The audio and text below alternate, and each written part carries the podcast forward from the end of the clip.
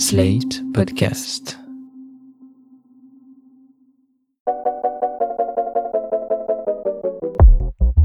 Bonjour et bienvenue dans Poire et Cahouette, le nouveau podcast de Slate.fr consacré à l'actualité des idées. Je suis Hélène de Commer, rédactrice en chef adjointe de Slate, et dans chaque épisode, on va discuter d'un essai avec Jean-Laurent Casselli. Jean-Laurent, t'es journaliste et essayiste. Salut Salut Hélène Et on accueille cette semaine autour de cette table Jean-Marie Potier, journaliste indépendant. Jean-Marie, toi tu viens notamment de publier dans Sciences Humaines un dossier sur les nouvelles fractures démocratiques. Salut Bonjour Hélène Et Elena Scapatici, éditrice chez Arquet et journaliste aussi Salut Elena. Bonjour. Alors cette semaine, on s'intéresse au livre Les deux clans, la nouvelle fracture mondiale de David Goodhart, qui paraît ce 13 novembre aux éditions Les Arènes. David Goodhart, c'est un peu l'équivalent britannique de notre Christophe Guilluy national, le géographe qui a théorisé le concept de la France périphérique. Sauf que Goodhart, lui, il a distingué au sein de la population britannique les somewhere, qui ont été traduits en français par les quelque part, et les anywhere, traduits par les partout. Son modèle a vocation à s'appliquer à d'autres pays comme la France et les États-Unis. Jean-Laurent, pour commencer, est-ce que tu peux déjà nous expliquer un peu ce que sont que ces deux clans, les partout et les quelque part? Oui, alors commençons par euh, les partout, euh, puisque ce sont selon l'auteur ceux qui ont gagné la nouvelle lutte des classes. Ils représentent 20 à 25% des Britanniques, Goodard donne comme exemple euh, quelqu'un qui travaille à Londres dans la finance ou un universitaire. Euh, ce sont des gens qui ont fait de bonnes études, qui sont partis de leur euh, ville natale pour occuper un emploi qualifié et qui ont comme valeur ce que Goodard définit comme l'individualisme progressiste. C'est-à-dire que c'est un mélange d'ouverture et de tolérance, notamment en matière de diversité et de genre, mais aussi d'esprit très compétitif, scolairement parlant. On aura l'occasion d'en reparler. Alors, en résumé, si vous avez fait une école de commerce ou Sciences Po, que vous avez étudié à l'étranger et que vous occupez un poste qualifié en région parisienne, si vous prenez l'avion ou le TGV régulièrement et que vous nous écoutez sur Slate, eh ben, il est fort probable que vous soyez vous-même euh, un membre du clan des partout, selon euh, David Goodhart. Passons au clan des quelque part, euh, qui représente environ 50% des Britanniques. Alors Goodhart donne comme exemple de quelque part un retraité de la classe ouvrière, un lecteur du Daily Mail, un fermier écossais, un ouvrier du Newcastle ou une mère au foyer de Cornouailles. Alors vous l'avez compris, ce sont des gens beaucoup plus sédentaires, des gens qui sont très attachés à un groupe et à un lieu en particulier Euh, vous savez, ce sont ces gens qui postent des photos de leur famille ou des gifs de petits animaux sur Facebook plutôt que des tribunes sur la politique de Trump ou des pétitions pour le climat. Alors le problème que pointe euh, Goodard dans sa dans sa typologie euh, binaire des partout et des quelque part, c'est que les partout, même en étant environ 20% de l'électorat, ont eu tendance à prendre leur cas pour une généralité et ont trop souvent confondu leurs intérêts propres avec l'intérêt général.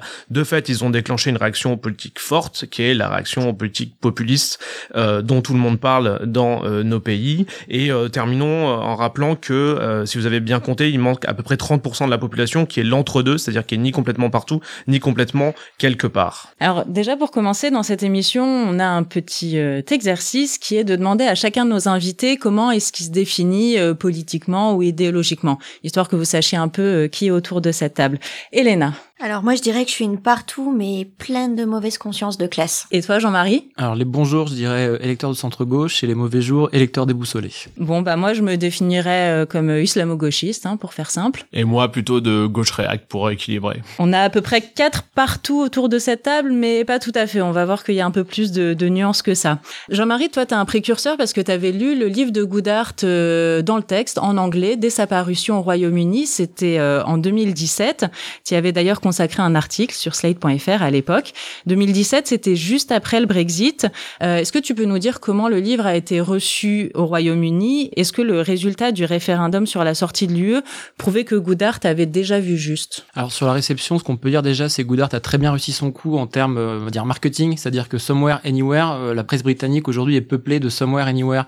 Il y a eu des élections d'ailleurs juste après l'apparition du livre en juin 2017 gagné par la, la droite et c'était vraiment présenté comme l'élection des Somewhere contre les Et par ailleurs, le concept est aussi devenu international. Moi, j'ai vu récemment l'élection canadienne là, de cet automne, c'était Somewhere contre Anywhere. Les récentes élections locales en Allemagne, la presse allemande disait Somewhere contre Anywhere. Donc de ce point de vue-là, en tout cas, ça, ça a réussi. Après, sur la réception, ce qui est amusant, c'est que c'est un livre euh, plutôt pro-Somewhere, mais qui est à destination d'un public globalement plutôt Anywhere et d'une presse plutôt Anywhere. Donc c'est quand même cette presse-là qui s'en est emparée et en gros qui à la fois respectait le travail de Goodhart, enfin a trouvé que c'était un travail intéressant, fouillé avec beaucoup de statistiques de recherche et souvent disputait ses, conclusions ou ses préconisations. C'est vrai que c'est un antagonisme assez séduisant parce que euh, c'est plutôt binaire, euh, on peut tous s'identifier euh, à l'une ou l'autre des, des, catégories et c'est un modèle qui peut être appliqué dans plein de pays différents.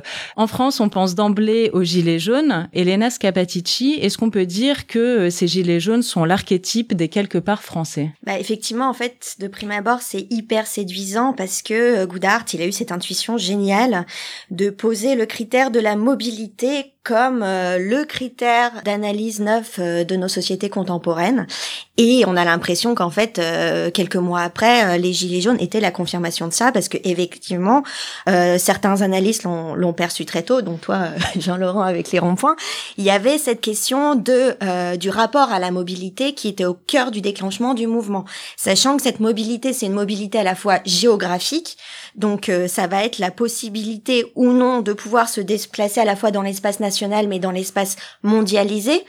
Euh, on avait vraiment cette opposition entre les gens qui euh, étaient dans ce qu'on peut appeler le périurbain subi, qui étaient euh, enracinés et euh, ces populations euh, des grandes métropoles qui avaient un rapport à l'espace beaucoup plus libre. Et effectivement, euh, ça se doublait d'une dimension métaphorique avec effectivement la question de la mobilité sociale. Donc il y avait cette question de la mobilité sociale et géographique qui a surgi avec les Gilets jaunes et qui, donne, enfin, qui nous donne envie de donner raison quand même à, à Good Art. Et puis, il y a aussi cette question euh, de la reconquête en fait d'une visibilité qui était très très présente dans le mouvement et que Good Art euh, analyse également euh, assez brillamment dans le bouquin, je trouve, avec la volonté en fait de, de, de poser euh, une identité culturelle face à celle euh, des élites mondialisées, mobiles, euh, qui peuplent les métropoles. Et dans les gilets jaunes, enfin le gilet jaune en lui-même est déjà un symbole de ça en fait, de cette volonté de visibilité dans l'espace public qui a surgi chez ces populations enracinées dans les espaces périurbains. C'est notre quelque part à nous en fait, le gilet jaune. Donc pour moi en fait c'est vraiment notre, enfin c'est c'est assez extraordinaire de voir à quel point cette intuition de la mobilité comme comme critère de, de, de séparatisme social euh, désormais euh, s'applique assez bien avec le mouvement des Gilets jaunes.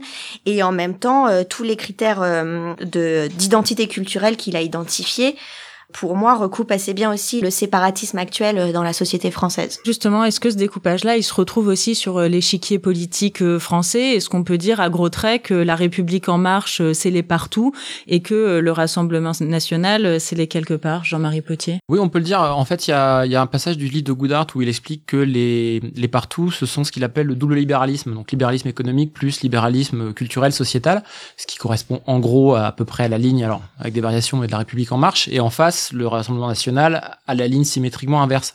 Et ce qui est assez amusant, c'est qu'il y a un parti qui avant était économiquement libéral et socialement euh, conservateur, qui était le parti euh, gaulliste, enfin les républicains, qui a tenté de se rapprocher des somewhere, mais sans convaincre aux élections, aux dernières élections européennes, euh, avec un, un, résultat catastrophique, puis ils ont fini à 8%. Et tous ces dirigeants à l'été 2018 disaient, ce que j'ai lu cet été, c'est le livre de David Goodhart. Donc voilà, apparemment ils l'ont lu, mais ils n'ont pas réussi à, transposer ça dans leur dans politique et à convaincre. Si on entre un peu plus dans le détail du livre de Goodhart, il y a deux thèmes majeurs de fracture entre les et les quelque part euh, qui distinguent. Donc la mobilité dont tu nous as parlé, Elena, qui comprend aussi un volet immigration dont on va parler euh, juste après. Et sinon, la deuxième ligne de fracture, c'est le niveau d'éducation, donc euh, le fait d'accéder ou pas aux études supérieures. Je vous lis juste un passage qui est assez représentatif. Donc Goudart écrit on observe aujourd'hui dans les familles des classes moyennes et moyennes supérieures une focalisation sans précédent sur l'amélioration, ou au moins la perpétuation du statut social des enfants. Une sorte de course aux armements dans tous les domaines. Place dans les meilleures écoles publiques ou privées, professeurs particuliers, stages en entreprise. Ça, on le voit y compris en France. Euh, aux États-Unis, ça devient même caricatural avec les places en crèche qu'on essaie de choper dès la naissance des enfants. Jean-Laurent, toi, ça a fait tilt avec euh, des travaux que tu avais déjà menés, je crois. Oui, et puis c'est vrai qu'on pense... Euh bah, à, la, course à l'armement pour le diplôme, qui est un, sport national français depuis des années. Il faut peut-être remettre un peu de, contexte là-dedans, comme le fait Goudart. Il, il repart des années 90, et qui est vraiment la décennie de la mondialisation heureuse, où on explique que tous les emplois d'usine vont disparaître du territoire occidental, qui vont être remplacés par des emplois du tertiaire supérieur, c'est-à-dire que tout le monde va faire de grandes études et euh, occuper un job de consultant dans un open space. Et euh, ici, par exemple, Gordon Brown, qui a au milieu des années 2000, euh, explique qu'il y aura à peu près 500 000 emplois non qualifiés dans toute la Grande-Bretagne, alors qu'aujourd'hui il y en a à peu près 12 millions. Donc en fait, les, les, les élites économiques là-dessus, on se sont trompés, mais de manière absolument euh, magistrale. Et euh, ce qu'on a vu, c'est plutôt l'explosion des emplois de services euh, peu qualifiés en Grande-Bretagne, en France, à peu près partout. L'ubérisation. Ouais, notamment la fameuse ubérisation. Et ça, c'est un, c'est un vrai souci par rapport à l'idéologie des partout, qui est l'idéologie de la méritocratie scolaire. Pourquoi? Et là, c'est, je pense qu'il faut s'y arrêter parce que c'est vraiment un des passages et un des, une des pièces argumentatives les plus novatrices et les plus Puissante, convaincantes ouais. et voilà les plus puissantes de Goodhart. C'est qu'en fait, euh, dans le dans la logique des partout, euh, les gens les plus compétents euh, font les meilleures études et occupent les, les meilleurs euh, les meilleurs postes. Donc on pourrait dire en termes de justice sociale, personne peut s'opposer à ce à ce type de, de raisonnement. Le problème c'est que par définition, il y a toujours 50% des gens qui restent en bas dans une société méritocratique. Et le problème c'est que cela, eh ben les partout ont eu tendance à ne pas vraiment les prendre euh, en considération. Je vous cite rapidement deux, deux petits extraits. Goudard dit euh, il n'y a pas de honte à ne pas aller à l'université quand seulement 15% d'une classe d'âge y va, mais c'est une autre affaire quand ils sont 45 à 50%. Et donc le public reçoit pleinement le message qui est la voie universitaire est la plus désirable. Et un petit peu plus loin il dit euh, en parlant des partout et je pense notamment de la gauche méritocratique, euh, les partisans de la mobilité sociale prennent rarement la peine de réfléchir à l'effet de leur discours sur ceux qui ne gravissent pas tous les échelons. Or, c'est le cas de 50% de la population par définition. Une société individualiste et compétitive juge les accomplissements plutôt que la valeur de la personne. En conséquence, ceux qui réussissent moins risquent constamment de nourrir une mauvaise image d'eux-mêmes. C'est un aspect inévitable de la vie moderne, certes, mais c'est contradictoire avec la promesse égalitaire du droit du citoyen à la sécurité et à une vie digne, voire à la reconnaissance et à l'estime. C'est vrai, Jean-Marie Potier, c'est mathématiques, euh, tout le monde peut pas grimper. Tout le monde ça peut pas grimper, ouais. Et, et pour rebondir sur ce que dit Jean-Laurent, ce qui est intéressant, c'est que par ailleurs, même les 45 ou 40% qui vont à l'université ne trouvent pas forcément des emplois qui correspondent à leurs qualifications ou à leurs aspirations, et donc re- ressentent aussi un sentiment de, de frustration. Et de déclassement Et d'imposture. Et ça, ça, ça sape complètement, notamment le- les bases, euh, comment dire, de la électorale de, de la gauche, en fait, qui, euh, qui se font de cette économie de la connaissance. Et c'est, Piketty dans son dernier livre qui dit qu'aujourd'hui, la gauche, c'est la gauche brahmane. Donc les, savants des sociétés de caste indienne. Sauf que bah, les sociétés, nos sociétés comptent pas 50% de brahmanes. Donc on, assiste à ce rétrécissement de l'espace de la gauche qui s'est positionné là-dessus. Et le problème, en fait, c'est que du coup, euh, cette idéologie des partout euh, reposant sur la méritocratie et donc euh, l'acquisition aussi d'une compétence liée en fait à l'intellect, aux professions intellectuelles supérieures, etc. C'est aussi un soft power hein, qui influe dans tout le reste de la société. Et c'est ça le drame, c'est parce que du coup, on a redéfini complètement les critères qui faisaient qu'on pouvait être reconnu au sein de, la société à tous les échelons. On a, euh, redéfini ce qui faisait de vous un, homme digne dans votre travail, etc. Et moi, à côté de ça, du coup, euh, pour repartir de la situation française, j'ai- lu l'analyse que fait euh, Benoît Coquard de, de ceux qui restent. Il s'est pensé sur la population, en fait, de ceux qui, justement, subissent euh, leur situation euh, D'ailleurs, rien périurbaine. que le titre, euh, euh, ceux, qui ceux restent. qui restent, c'est incroyablement quelque part, quoi, comme. euh, Le comme livre paru à la découverte ces jours-ci, ouais. Ouais, c'est ça. Et c'est incroyable de voir à quel point ces gens-là, certains, se sentent complètement euh, dépossédés de toute forme de reconnaissance sociale, précisément parce qu'ils ne sont pas diplômés. Donc on en est arrivé à, en fait à valoriser un modèle qui de toute façon ne récompensera qu'une partie de la population, c'est mathématique, mais en même temps du coup il y a tous les laissés pour compte qui ne peuvent pas euh, trouver une forme de dignité, de légitimité dans le travail maintenant. Et le problème que que donne Goodhart, c'est que dans tous les systèmes euh, économiques euh, des grandes puissances occidentales, on est incapable de donner de la valeur au travail manuel, etc. Parce qu'on a pensé qu'il allait disparaître, et de fait il disparaît pas. Donc maintenant la question c'est de réinvestir symboliquement ces métiers-là, les métiers, euh, les métiers qui demandent des compétences autres qu'intellectuelles, euh, d'une d'une puissance euh, sociale plus forte. Et on n'y arrive pas. On est incapable de, de faire ça. On essaye à tout prix euh, depuis des années de revaloriser l'apprentissage en France, ça fonctionne Mm, pas. mm, mm. Pour rebondir, c'est vrai qu'avec la, la Startup Nation, on est, on est rentré dans l'idée que tout le monde devait être euh, start-upper. Et en fait, c'est un, un modèle euh, entrepreneurial hyper élitiste, quoi. Enfin, euh, en termes de, de, profil social et, ah bah et, de, et de niveau d'études. Bah, voilà. Donc, à un moment donné, tout le monde, tout le monde n'a pas vocation à intégrer HEC et Polytechnique. Enfin, voilà. Donc, le, la, et la gauche française n'y arrive pas non plus. Bah, en fait, le, le souci, c'est que ce que ce que souligne Goudart a raison, c'est que énormément de boulot euh, étant par nature ingrat dans la société de service, les gens font de plus en plus d'études. Alors, ils font pas tous Polytechnique et HEC, mais ils font quand même beaucoup plus d'études que leurs parents. On leur promet derrière ce, ce, ce nouveau titre scolaire euh, une vie sociale euh, qui va être revalorisée, un, salaire plus important et un statut plus prestigieux. Or, ils se retrouvent euh, à travailler dans la grande distribution avec un bac, voire un bac plus 2. Donc, effectivement, cette euh, méritocratie, qui est une méritocratie des, des 1%, en fait, quoi, euh, crée énormément de, de, de frustration. Et François Ruffin le disait euh, ces jours-ci dans une des interviews euh, que la gauche française euh, avait perdu euh, le, la, la, jonction de ces deux socles, euh, de oui, ces deux exactement. socles euh, François Ruffin, dans une interview au Monde du, du 3 au 4 novembre, je crois, insiste sur le fait que la gauche avait deux cœurs électoraux, c'est une sorte de, de, enfin, de mélange de deux cibles, les profs et les prolos, donc les éduqués et les classes populaires. Or, ce qu'on, ce qu'il observe, à raison, à mon avis, c'est que ces deux cœurs de la gauche sont en train de s'éloigner l'un de l'autre, parce qu'en fait, une partie a subi de plein fouet la mondialisation mondialisation euh, et donc la rejette euh, totalement, euh, alors qu'une autre partie, les diplômés, les éduqués, n'est alors n'est pas forcément dans, dans la caricature de la mondialisation heureuse, mais en tout cas, pour l'instant, elle n'est pas assez durement frappée pour avoir une réaction de, de, rejet, notamment politiquement. Enfin, en tout cas, une ça partie comment voilà, ça, terme, ça, arrive. on l'a on l'a vu dans. La condition sociale des profs en ce moment. Ouais, ouais, et c'est vrai que quand Ruffin parle des profs, il parle plus. En fait, je pense qu'il parle plus globalement des professions intellectuelles, ouais. voilà, qui peuvent être euh, qui peuvent être déclassées euh, en termes de salaire, en termes de niveau de vie, mais qui restent euh, qui, qui est le, le, fait de gens qui sont très éduqués. Et en fait, on voit que dans la dans la le système binaire à la Goodhart, ces gens-là, on, le, on les mettrait plus dans les partout que dans les quelque part alors qu'une génération avant ils auraient fait partie du socle électoral d'une gauche plus populaire quoi. Autant sur euh, la ligne de fracture euh, de l'éducation je trouve que David Goudart a une, euh, une analyse hyper intéressante. Autant sur l'autre ligne de fracture qui est notamment celle de donc, la mobilité et de l'immigration plus particulièrement moi j'étais assez en désaccord avec ce que je lisais puisque en gros il explique que les quelque part sont majoritairement contre l'immigration mais pas du tout parce qu'ils sont racistes juste parce qu'ils préfèrent vivre aux côtés de gens qui sont euh, comme eux. Alors bon, comme eux, euh, on va en discuter. Et euh, dans son analyse, il, il évoque pas du tout des questions comme euh, le suprémacisme blanc aux États-Unis euh, qui a favorisé grandement l'élection de Trump. Il emploie jamais le terme islamophobie. et il dit même, David Goodhart, qu'on dégaine trop souvent le terme raciste et que ça en est insultant et que ça perd tout son sens.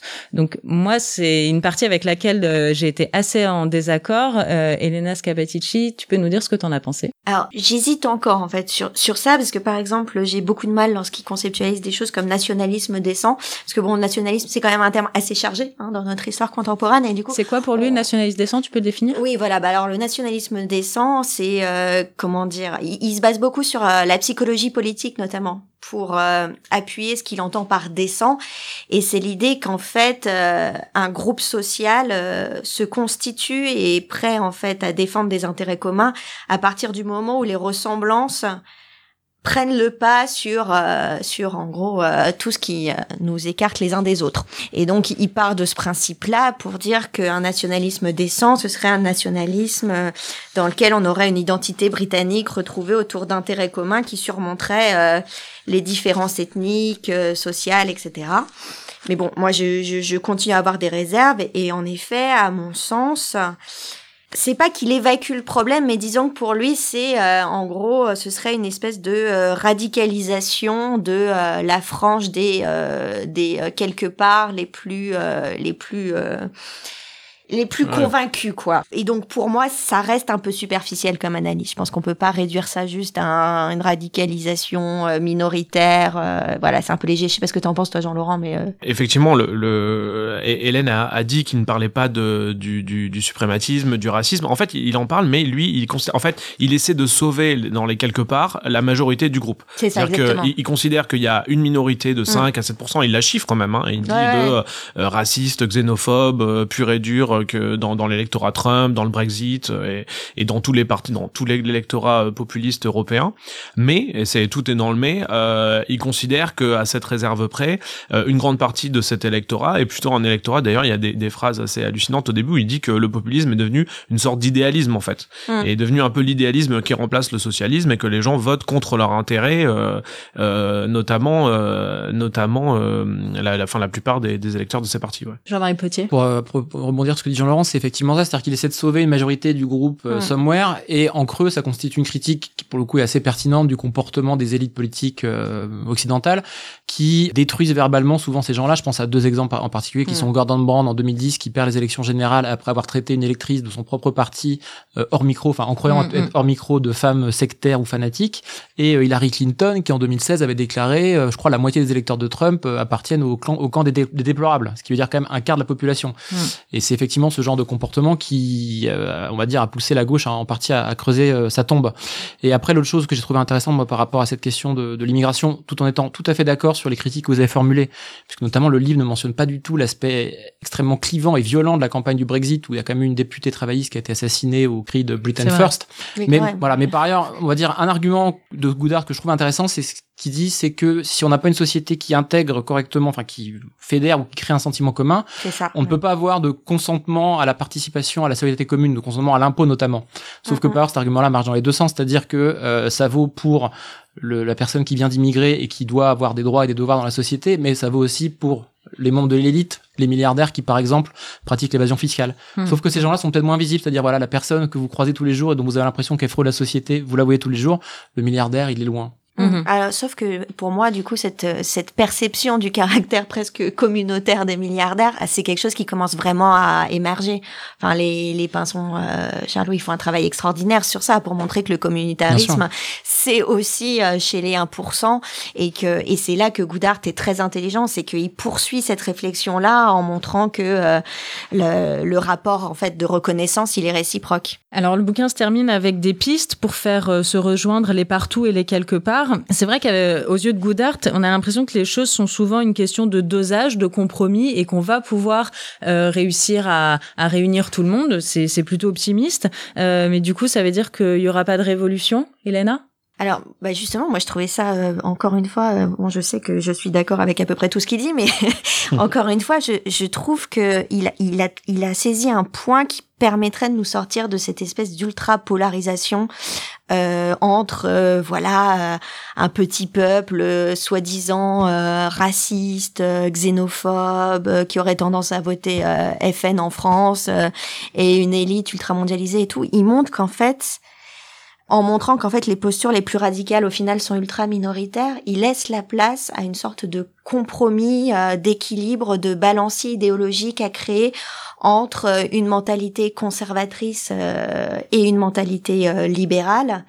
Et, et ça, j'ai trouvé ça vraiment assez convaincant. À un moment donné, il convainc notamment Karen Steiner, qui est une psychologue politique, encore une fois, elle montre qu'en fait, notamment sur la question de l'immigration, on s'en sortira lorsqu'on sera capable en fait de convertir à l'ouverture les plus conservateurs en reconnaissant à l'inverse, la nécessité non pas d'insister sur les différences pour faire nation, mais sur tous les éléments communs qui euh, permettent de rassembler, d'accepter le système de redistribution, etc. Quoi. Et ça, j'ai trouvé ça vraiment très intelligent et très fin. Oui, sur le compromis, en plus, il fait quelques propositions qui sont assez modestes et assez classiques, par, exemple la proportionnelle, mais c'est vrai que c'est pas un hasard si le cœur de son bouquin, c'est qu'il Brexit, c'est sur, c'est un référendum, c'est vraiment le, le système qui met face à face deux camps hyper tranchés, et c'est vraiment une machine à produire comme ça de, de des, camps qui se, qui se détestent, quoi.